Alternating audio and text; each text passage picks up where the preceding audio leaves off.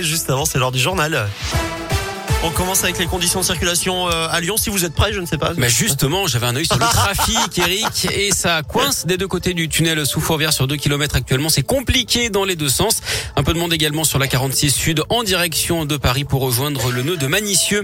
À la une du changement attendu dans les écoles, Jean-Michel Blanquer annonce l'expérimentation d'un nouveau protocole sanitaire dans une dizaine de départements.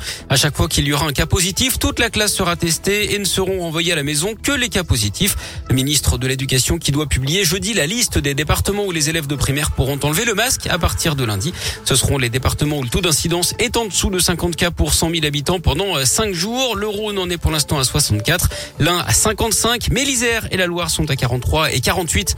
Sanofi dit stop. Le labo arrête le développement de son vaccin à ARN messager contre le Covid-19. Sanofi qui s'est rendu compte hein, qu'il arriverait trop tard sur le marché alors que 12 milliards de doses de vaccins auront été produites au total d'ici la fin de l'année. Décision qui intervient malgré des résultats intermédiaires positifs selon Sanofi qui poursuit en revanche le développement d'un autre vaccin contre le virus, actuellement en dernière phase d'essai clinique. Comment gérer la hausse des prix du gaz? Le gouvernement dit ce matin réfléchir à des mesures supplémentaires pour aider les Français. Elles s'ajouteront au chèque de 100 euros déjà prévu en décembre hein, pour 6 millions de ménages modestes. On rappelle que les tarifs réglementés du gaz vont encore bondir en octobre, plus 12,6%.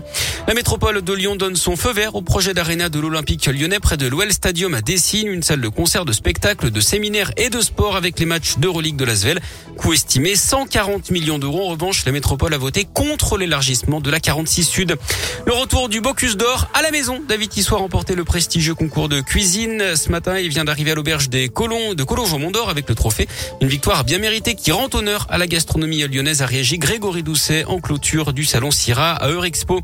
Les suites de l'attaque au couteau à Villeurbanne en 2019 dans son réquisitoire définitif, le parquet estime que l'auteur de l'attaque mortelle à Laurent Bonnevet doit être reconnu irresponsable pénalement en raison de l'abolition de son discernement.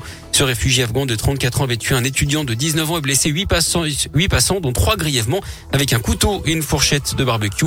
Il avait expliqué avoir entendu des voix.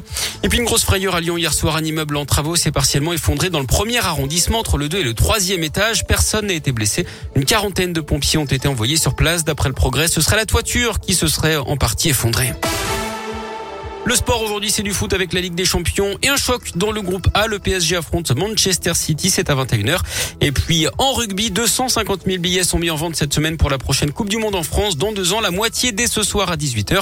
C'est une prévente réservée à la famille 2023. Vous pouvez d'ailleurs la rejoindre jusqu'à midi aujourd'hui à la clé des packs de matchs, notamment à Lyon. L'autre moitié, ce sera jeudi soir, cette fois pour le grand public.